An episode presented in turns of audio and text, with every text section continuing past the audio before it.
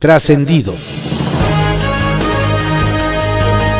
Continuamos con la audiosíntesis informativa de Adrián Ojeda Román, correspondiente a hoy, miércoles 19 de mayo de 2021. Vamos a dar lectura a algunos trascendidos que se publican en periódicos de circulación nacional. Templo Mayor, por Fray Bartolomé, que se publica en el periódico Reforma. Los candidatos de Morena, PRI y PAN a la gubernatura de Nuevo León convirtieron un ejercicio ciudadano en un elemento más de la guerra sucia que ha caracterizado campañas llenas de golpes bajos, descalificaciones y mentiras. Cancelar 20 minutos antes tras haber confirmado desde hace un mes es una falta de respeto para la sociedad que esperaba escuchar sus propuestas y verlos en acción.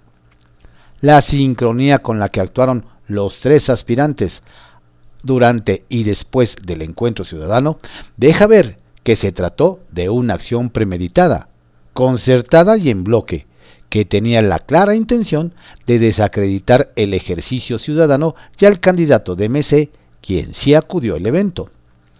Este hecho inédito se enmarca en un clima hostil provocado por las múltiples y repetidas descalificaciones que ha emitido desde hace dos años AMLO en contra de los medios independientes.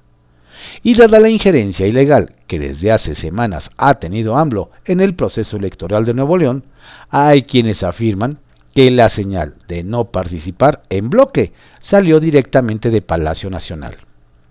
Esto nos llevaría a un cuestionamiento. Si la participación de la gente es requisito de buen gobierno, ¿qué sucede si los propios líderes se confabulan para no participar? Es una pregunta que el Moprián despejará en junio 6. Ante los destapes adelantados en el PRI en favor de Alejandro Alito Moreno para la candidatura presidencial de 2024, favor de contener la risa, todo indica que pasando la elección del 6 de junio habrá nueva dirigencia tricolor. ¿Y quién se quedaría al frente del partido? Cuentan que el gobernador de Oaxaca, Alejandro Murat, está haciendo maletas e inscribiendo a sus hijos en la Ciudad de México, pues ya se vio despachando en el búnker de Insurgentes Norte.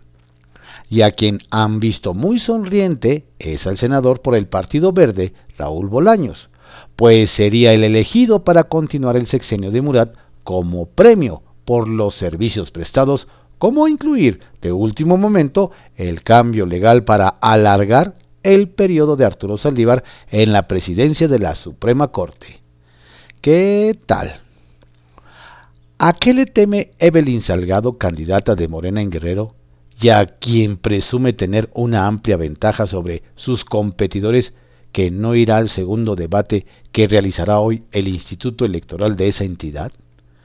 Porque su excusa de que tiene que aprovechar el poco tiempo que le queda para hacer campaña, no más no se sostiene pues por más gente que pueda juntar en un mitin, no es comparable con la audiencia potencial de un debate. ¡Qué caray con la torita! Que nomás no embiste. Circuito Interior, que se publica en el periódico Reforma. En el debate de los candidatos a la alcaldía Miguel Hidalgo, cuentan que el aspirante ausente hizo su labor para boicotear el evento organizado por un grupo de ciudadanos. Según se supo, el morenista Víctor Romo anduvo diciendo que el evento era fiscalizable por el Instituto Electoral y como según él costó dos millones de pesos, les cargarían un millón a Tere Vale de MC y otro millón a Mauricio Tabe de la Alianza PAN-PRI-PRD que sí acudieron. El hecho es que por segunda vez el alcalde con licencia encontró un pretexto para no acudir a un debate, pues hizo lo mismo con el que organizó el Instituto Electoral de la Ciudad de México. Cero y van dos, pues. La Ciudad de México se puso como meta acelerar la vacunación de docentes para poder volver a clases presenciales antes de que termine el actual ciclo escolar. Y cuentan que, que varios líderes sindicales piensan oponerse argumentando que sus huestes volverán hasta que haya cero contagios y amparándose en que toda acción de la autoridad en esta pandemia ha sido voluntaria. Bien dicen que hay quien tiene la habilidad de encontrarle un problema a cada solución. Línea 13, que se publica en el periódico Contrarréplica. Mérito Internacional. Por sus destacadas trayectorias, el Congreso de la Ciudad de México entregó la Medalla al Mérito Internacional al ciudadano Juan Ramón de la Fuente en la categoría Promoción o Defensa de los Derechos Humanos de Personas Migrantes, a la ciudadana Marina Tavira Serville por Desarrollo, Promoción y Actividades Artísticas, a la ciudadana Elena Gabriela Muñoz Frías por Promoción Cultural, al ciudadano Daniel Enrique Herrera Mejía por Acción Emprendedora y al ciudadano Arturo Schneider por Protección al Medio Ambiente. Bajan dictamen. Mediante un comunicado a la mesa directiva, la diputada Marta Ávila, coordinadora de Morena en el Congreso de la Ciudad, informó que el dictamen en el que se expide la Ley de los Derechos de las Personas LGBTTI de la Ciudad de México se retiraba de la orden del día porque no cumplió con las 48 horas de distribución previa entre las y los legisladores. Al respecto, el diputado Temístocles Villanueva manifestó su inconformidad y cuestionó que la orden del día había sido aprobada sin modificaciones. Ahora, ese dictamen tendrá que esperar nuevamente. Rechazan modificaciones. El diputado del PAN, Federico Dorin, solicitó al Congreso de la ciudad que el acuerdo aprobado por la Jocopo para que la pregunta parlamentaria fuera votada en pleno y no fuera únicamente un comunicado? Y es que el panista argumentó que no se trataba de un proceso meramente administrativo, sino de un proceso legislativo, además del que el procedimiento no estaba claramente previsto en el reglamento del Congreso local, por lo que el único facultado para interpretar las normas era el Pleno y no la Junta. No obstante, la solicitud fue rechazada con 34 votos en contra y 11 a favor de su petición. Conforme al manual, a casi dos semanas de que concluyan las campañas, en Coyoacán siguen con la incertidumbre de quién ganará. Algunas encuestas señalan al exdiputado Carlos Castillo con una ligera ventaja sobre su contrincante Giovanni Gutiérrez, y otras tienen otros datos señalan a Giovanni como el triunfador. Por lo pronto, apegados al manual de campaña, ambos candidatos anunciaron apoyos a su causa. En el caso de Castillo, sumó a Cintia Barrios, candidata del PES, y Gio, al ex morenista y ex constituyente, a Alejandro Guillén. El Caballito, que se publica en el periódico El Universal. El candidato de Morena que regaña a sus seguidores. Lo cerrado de la contienda por la alcaldía en Coyoacán no tiene de muy buen humor al candidato de Morena, Carlos Castillo, quien ahora hasta regaña a las pocas personas que acuden a sus mítines. El pasado martes el aspirante reventó cuando en una reunión se molestó con un grupo de personas que no le ponían atención a su discurso, al grado que los señaló y los mandó a un café a platicar.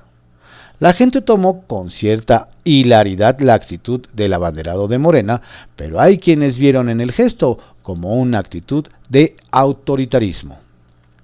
¿Dónde está la presidenta de la CDH local?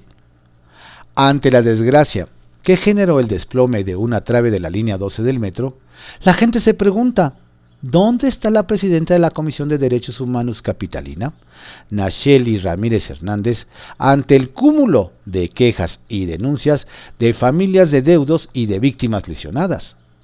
Nos hacen ver que su actuación ha sido muy distante y condescendiente con la administración local, motivo por el que al presidente de la Junta de Coordinación Política del Congreso, Víctor Hugo Lobo, le llegó un escrito de la Comisión Iberoamericana de Derechos Humanos para que la cite a comparecer.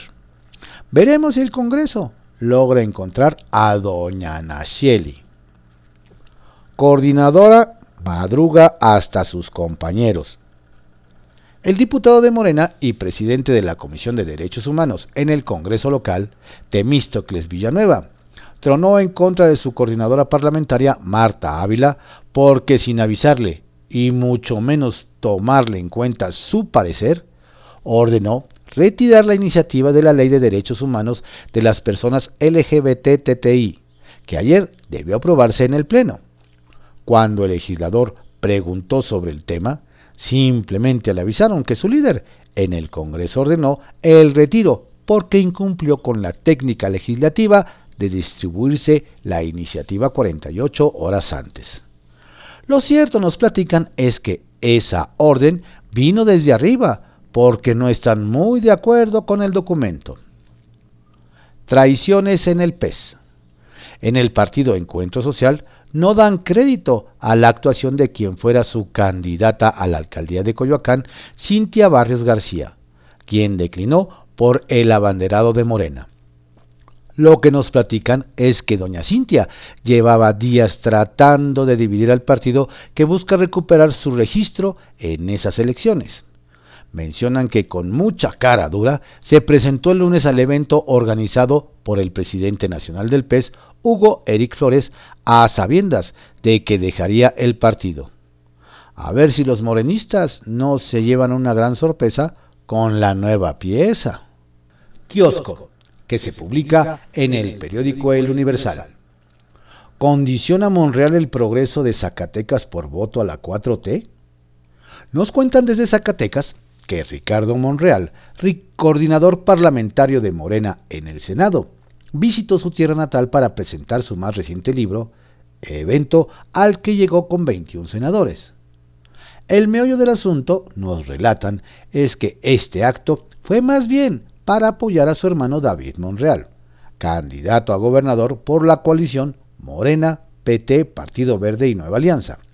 Pues más que promover su libro, el mensaje lo enfocó a la situación financiera de la entidad, al asegurar que está en bancarrota y augurar que solo podrá resolverlo quien pueda tocar las puertas del gobierno federal.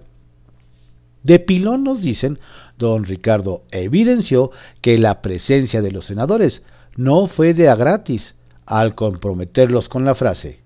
En esa tarea venimos los senadores a decirle a David que cuenta con nosotros. ¿Qué tal? Una mano guinda en las elecciones de San Luis Potosí. Nos comentan que la coordinadora del grupo parlamentario del PT en el Senado, Giovanna del Carmen Bañuelos de la Torre, acusó al senador por Morena, Eli César Eduardo Cervantes Rojas, de utilizar su cargo público para interferir indebidamente en la elección a gobernador en San Luis Potosí. La acusación, según nos detallan, no es menor, pues implicaría que el legislador responda ante la justicia por su intervención en la contienda, ya que habría usado recursos del erario para favorecer a un candidato. Mientras, nos dicen, doña Giovanna ya le habló derecho y entre que el caso llega o no a las autoridades, lo acusó de prestarse a la guerra sucia emprendida por el PRIAN. ¿Qué tal? CENTE le pisa los talones a AMLO. Desde Chiapas nos platican que la CENTE prepara un plan de acción con el objetivo de sentar a la mesa de negociaciones al presidente Andrés Manuel López Obrador ante la falta de resultados para cumplir las demandas de docentes y abrogar la reforma educativa. El asunto, por lo que nos explican, va tomando fuerza, pues de entrada la coordinadora mostró músculo al reunir en su decimocuarto Congreso Nacional a delegados de 34 secciones del país que acudieron a la Tierra del Pozol para trazar una nueva ruta y definir una perspectiva de construcción y educación emancipadora para el pueblo. Solo queda esperar de qué cuero saldrán más correas. De amedrentaciones y elección. Nos platican que el candidato del PAN a la alcaldía de Juárez, Nuevo León, Noé Chávez Montemayor, El Charro, y un grupo de simpatizantes, en su mayoría mujeres, fueron agredidos física y verbalmente por grupos porriles de la CTM y de la CROC, encabezados por Ismael Flores y Erenoldo González, antes y después del debate al exterior de la Comisión Estatal Electoral. En este sentido nos dicen que el charro lamentó el suceso e hizo un llamado a sus simpatizantes a no caer en provocaciones, además de seguir adelante con la promoción del voto razonado, con la certeza de que llegó el momento de darle un nuevo rostro a Juárez sin casicazgos familiares. Las cosas como son. La Gran Carpa, que se publica en el periódico El Economista. Domador. Usted es un difamador cobarde. Fueron las palabras de Diego Fernández de Ceballos a AMLO al reclamarle que diariamente hace barullos para distraer al pueblo y evitar rendirle cuentas de los destrozos que comete. También le exigió las pruebas que confirmen que negoció la devolución de miles de pesos en beneficio de una refresquera. Le advierte, si no satisface mi exigencia, la denuncia la presentaré yo, amenazó. Mago. A partir de junio, México recibirá un millón de vacunas contra COVID-19 por día. El gobierno federal espera que para el 4 de julio próximo se tengan 68.6 millones de dosis. De este punto hacia adelante, que es el que nos ha pedido el señor presidente sin contar con lo que se pueda lograr con Estados Unidos y otra iniciativa que están en curso, explicó Marcelo Ebrard. Reguilete. Como medida para recuperar los servicios disminuidos durante la pandemia por COVID, el IMSS llevó a cabo jornadas médicas a nivel nacional. Del 14 al 16 de mayo se realizaron 3.729 cirugías, se brindaron 17.408 consultas de especialidad y 70.067 de medicina familiar.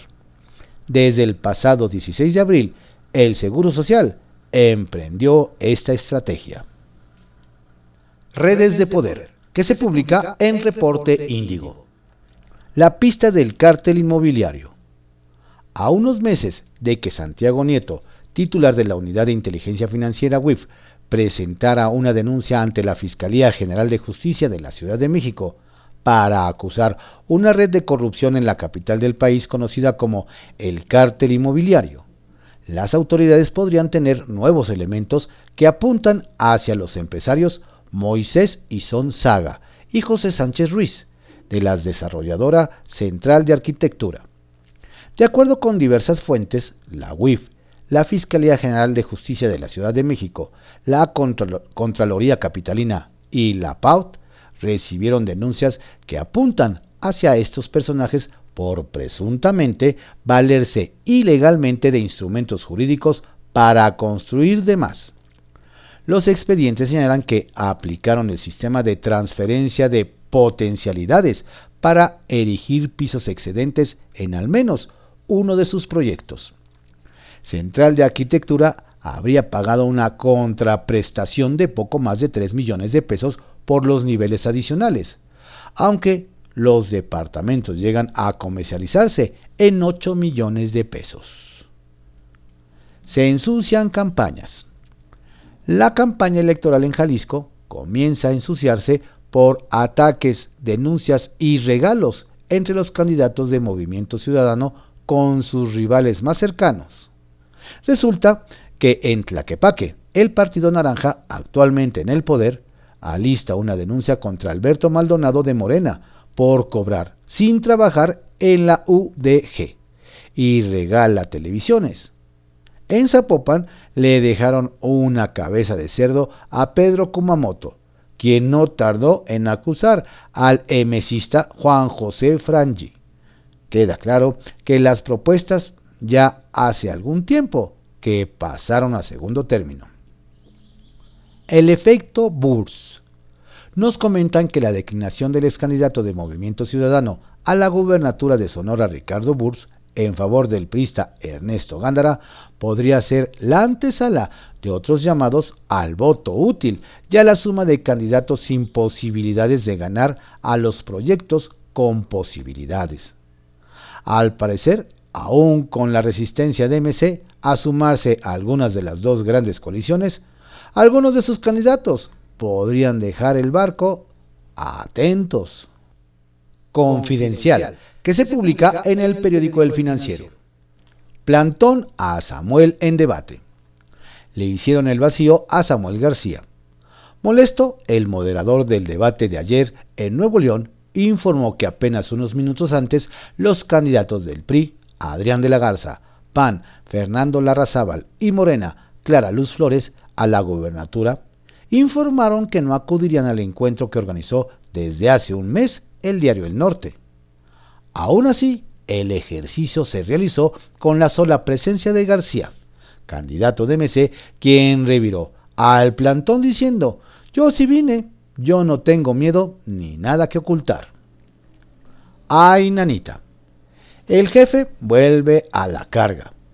El panista Diego Fernández de Ceballos dirigió una carta al presidente López Obrador en la que le exige presentar pruebas de sus acusaciones o de lo contrario, será él quien acuda a la Fiscalía General de la República a levantar una denuncia de hechos.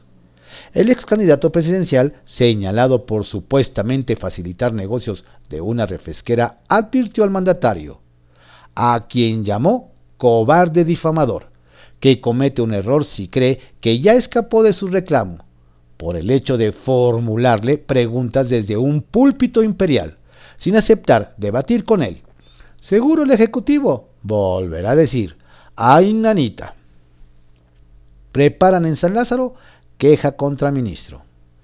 El equipo de asesores jurídicos de Morena y el círculo de diputados más cercanos al jefe de la bancada, Ignacio Mier, prepararon una queja administrativa contra Juan Luis González Alcántara Carrancá, el ministro instructor de la Corte, que negó retirarle el fuero al gobernador del PAN en Tamaulipas, Francisco Javier García Cabeza de Vaca, y resolvió que se le inicie juicio hasta que termine su cargo.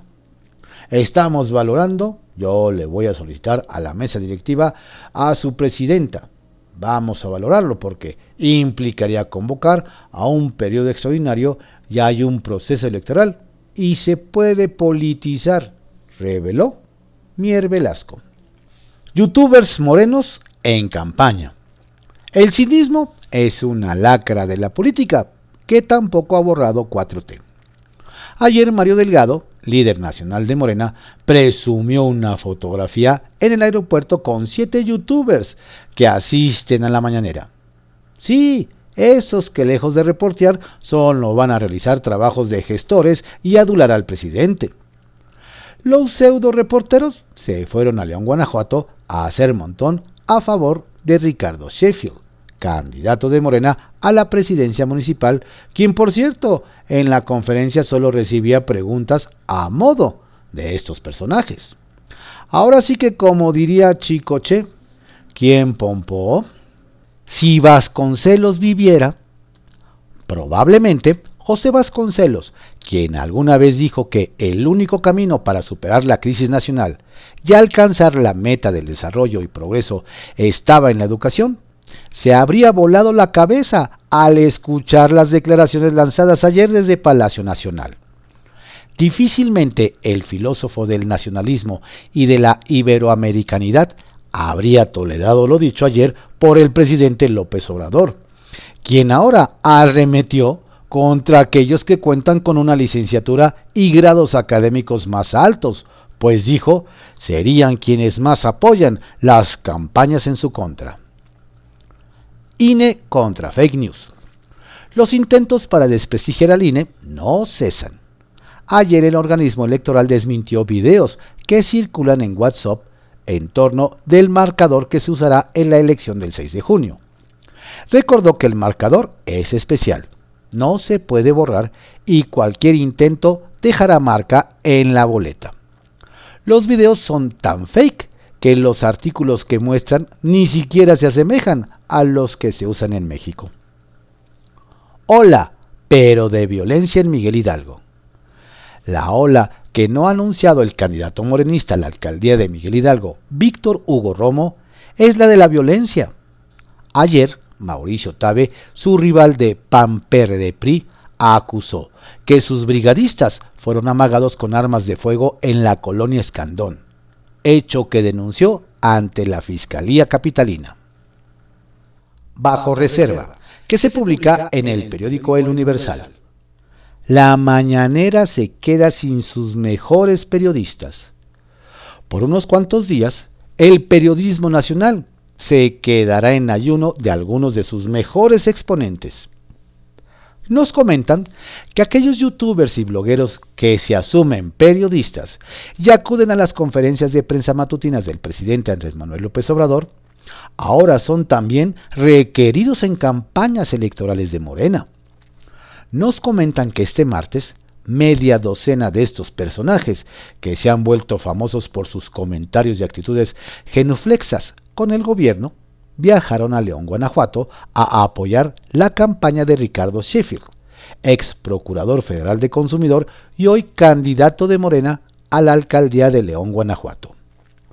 Uno de estos Pulitzer escribió en redes sociales, sin pudor alguno, Vamos para León, Guanajuato, a apoyar a quién creen. Vamos a entrevistar a un candidato muy especial de Morena nos hacen ver que casualmente estos personajes se encontraron en el aeropuerto de la Ciudad de México con Mario Delgado, líder de Morena, quien difundió una foto con estas personas y preguntó, ¿y ahora quién cubrirá la mañanera? Para hacer más notorio su apoyo a la autollamada Cuarta Transformación, algunos de los youtubers posaron enseñando junto a don Mario cuatro dedos como símbolo de la 4T. La buena noticia es que estos caballeros estarán pronto de regreso en Palacio Nacional para hacer sus preguntas incisivas y críticas al presidente. ¿Quién quiere meterle el pie a Ebrard? Nos comentan que en la Secretaría de Relaciones Exteriores no les sorprendió el reto que lanzó Jorge Gaviño, exdirector del Metro, al canciller y ex jefe de gobierno de la Ciudad de México, Marcelo Ebrard. Lo que sí les llamó mucho la atención, nos dicen, fueron los halagos que le obsequió a Gaviño Jorge Jiménez, actual funcionario de la autollamada Cuarta Transformación y padre de Gabriela Jiménez, candidata a diputada de Morena muy cercana a Mario Delgado en la única alcaldía identificada con don Marcelo. ¿Alguien estará metiendo el pie al canciller? El caso Gándara Burs, un modelo para 2024? Opositores de la autollamada Cuarta Transformación recibieron con muy buen ánimo el acuerdo de unidad que Ricardo Burs, candidato de MC a la gubernatura de Sonora, anunció el lunes al adherirse al proyecto de Ernesto Gándara, abanderado de la alianza Va por Sonora, PRI-PAN-PRD. La alianza va contra Alfonso Durazo, el aspirante de Morena. El activista Adrián Levarón celebró la unión por su parte, el expresidente Felipe Calderón llamó a los candidatos que vayan abajo de las encuestas a sumarse a quien puede derrotar a Morena. Con un Gándara, Gándara, Gándara, Vicente Fox le echó porras al aspirante a gobernador por el PRI. Nos hacen ver que, de lograr la gubernatura, el caso Gándara podría ser un modelo en las elecciones de 2024 para que la batalla electoral sea entre dos bloques, el de la 4T contra todas las fuerzas políticas opositoras unidas. Ya se verá. Pepe Grillo, que se publica en el periódico La Crónica. Un candidato de casa. La decisión de Ricardo Burns, ex candidato de MC para el gobierno de Sonora, de apoyar al candidato aliancista Ernesto Gándara, inquietó a Morena, pero enfureció al MC, el partido que lo lanzó. Y es que Burs rompió el esquema general de MC en esta campaña de ser adversario de las dos coaliciones, la gubernamental y la opositora. Por eso Movimiento Ciudadano anunció que Burs se va, pero ellos tendrán otro candidato que respete las reglas del juego sin importar si eso, en el caso de Sonora, opera a favor de la causa de Morena. Los voceros de la familia Levarón aplaudieron en contraste la decisión de Burs en lo que significa una clara toma de posición de alto riesgo que pueden resentir en el futuro. El candidato de relevo será Manuel Scott, uno de los militantes más antiguos de MC en la entidad. Un cuadro de casa para evitar otro susto. Riesgo de anulación. Los comicios del 6 de junio podrían ser anulados. La frase dicha por el consejero presidente del INE, Lorenzo Córdoba en una entrevista radiofónica. Queda ahí como advertencia del riesgo real que corren los comicios. La causa de la anulación sería la violación de los principios constitucionales en materia electoral, entre estos la imparcialidad de los funcionarios públicos. Córdoba insistió en el riesgo tangible que representa la extrema polarización que crea un entorno propicio para desbordar los límites de la legalidad. En este contexto se inscriben las amenazas al INE hechas desde la máxima tribuna del país, lo que es una conducta contraria a la democracia. Lo que está en juego desde la opinión de Córdoba es refrendar o no la democracia en México. Candidato repudiado. Mario Delgado tuvo que ir personalmente a San Luis Potosí para desmentir la versión de que el verdadero candidato de Morena es Ricardo Gallardo, que compite por el Partido Verde Ecologista de México. Nuestra candidata es y será Mónica Rangel, estableció Delgado ante los incrédulos. Para no dejar dudas, Delgado dijo que Gallardo no cumple con los requisitos para ser candidato morenista debido a su mala fama pública y que fue repudiado por los morenistas locales. En efecto, el candidato del Verde está desde hace meses en la mira de la Fiscalía que por alguna extraña razón no ha recibido la orden de proceder. Se le acusa de malversación de fondos públicos superiores a los 700 millones de pesos, así como indicios de asociación delictuosa. Lo malo para Morena es que en las encuestas más recientes, Gallardo comparte el liderato con el candidato de la alianza PRI-PAN-PRD, Octavio Pedrosa, mientras que Mónica Rangel sigue cayendo. Que AMLO respete Viejos compañeros de lucha, Porfirio Muñoz Ledo e Ifigenia Martínez, siguen en la contienda. Son un ejemplo para sus colegas más jóvenes, pero sin su temple, para alzar la mano y levantar la voz. Los legisladores morenistas, el diputado, ella senadora, presentaron un decálogo de demandas al presidente López Obrador para que respete, por ejemplo, la división de poderes que respete al sistema federalista y la independencia del Poder Judicial. Subrayan la necesidad de respetar a los órganos constitucionales autónomos, la pluralidad esencial del país, a la crítica y el disenso.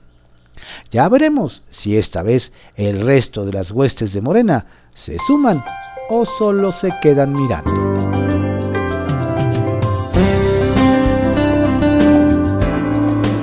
Estos fueron algunos trascendidos que se publican en periódicos de circulación nacional en la audiosíntesis informativa de Adrián Ojeda Román, correspondiente a hoy, miércoles 19 de mayo de 2021. Tenga usted un excelente día. Por favor, cuídese, no baje la guardia. La pandemia marcher sur la sur la. Tu m'as promis une chanson pour danser sous la pluie, sur la pointe des pieds, une chanson qui m'accompagne pour jamais te quitter. Une chanson pour ne pas t'oublier. Tu m'as promis une chanson pour flotter sur la mer